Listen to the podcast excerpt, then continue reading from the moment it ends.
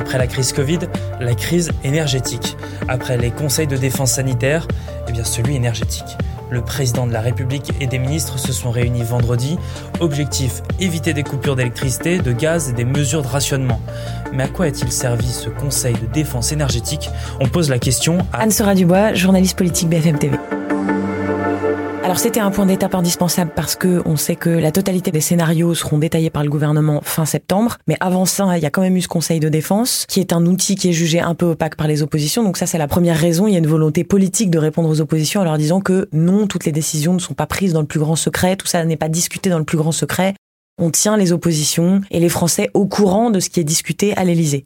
Et le deuxième point d'étape, c'est aussi pour jouer l'exercice de la transparence vis-à-vis des Français, parce que c'est un sujet qui est quand même très anxiogène. Imaginons un hiver à la bougie, ça c'est vraiment dans le pire des cas, je grossis le trait. Il faut quand même dire aux Français à quoi s'attendre. Il y a une volonté à travers cet outil de dramatiser un peu la situation, en tout cas pas d'inquiéter les Français, mais oui de dramatiser un peu l'enjeu il est question quand même de leur dire, c'est très important, c'est un sujet très important qui va concerner la totalité de la nation. On a fait des stocks, mais ils suffiront pas de toute façon. Concernant le gaz, c'est un quart de la consommation. On entend déjà certains membres du gouvernement dire il y aura peut-être des coupures. Il y a nécessité de l'expliquer. C'est aussi le statut du Conseil de défense. C'est un objet de politique nationale d'importance, un objet aussi de préoccupation. La deuxième raison, c'est aussi que le format du Conseil de défense permet de discuter de choses à huis clos et notamment de choses stratégiques. Et quand on parle d'énergie, quand on parle de gaz, quand on parle de grandes industries, industries militaires, industries euh, de commerce, etc., il y a des enjeux stratégiques, il y a des questions aussi de concurrence, il y a des questions de souveraineté de la France, de balance commerciale.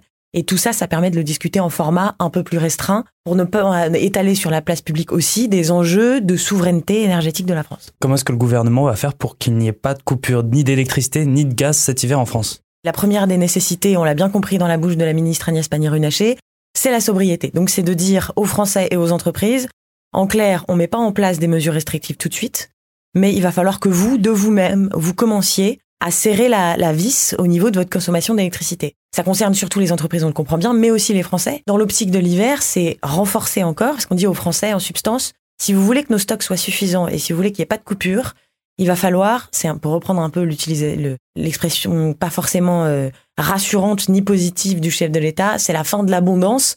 En clair, euh, cette pub qu'on a tous entendue, c'est pas Versailles ici, on arrête de laisser toutes les lumières allumées. Un conseil de défense énergétique, ça nous fait évidemment penser au conseil de défense sanitaire qu'on a eu il y a quelques mois encore. Est-ce que après la crise du Covid, on a la crise énergétique? Oui, c'est exactement ça. Et d'ailleurs, on en retrouve euh, les aspects, on en retrouve dans la communication gouvernementale un certain nombre d'éléments, les différents scénarios. Il y avait déjà ça du temps du Covid, les conseils de défense, il y avait déjà ça du temps du Covid, et jusqu'à cette façon de présenter les choses en disant aux Français, comme c'était le cas avec la responsabilité en portant le masque, si vous portez le masque, si vous vous lavez bien les mains, il n'y aura pas de nouveau euh, couvre-feu, il n'y aura pas de nouveau confinement. Et là, c'est pareil. Si vous faites attention à votre consommation d'électricité, si de vous-même vous prenez la responsabilité citoyenne d'économiser l'électricité, il n'y aura pas de mesures plus restrictives. Dans le pire des cas, encore une fois, c'est des coupures d'électricité euh, partielles, temporaires, par roulement.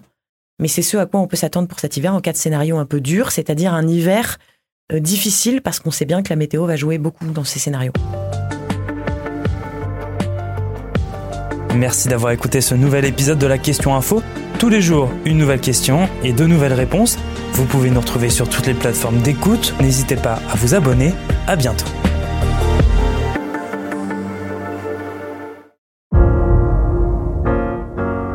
Vous avez aimé écouter la Question Info? Alors découvrez le titre à la une, le nouveau podcast quotidien de BFM TV. Les grands récits de l'actualité, des témoignages intimes c'est tous les soirs sur vos plateformes préférées. À bientôt!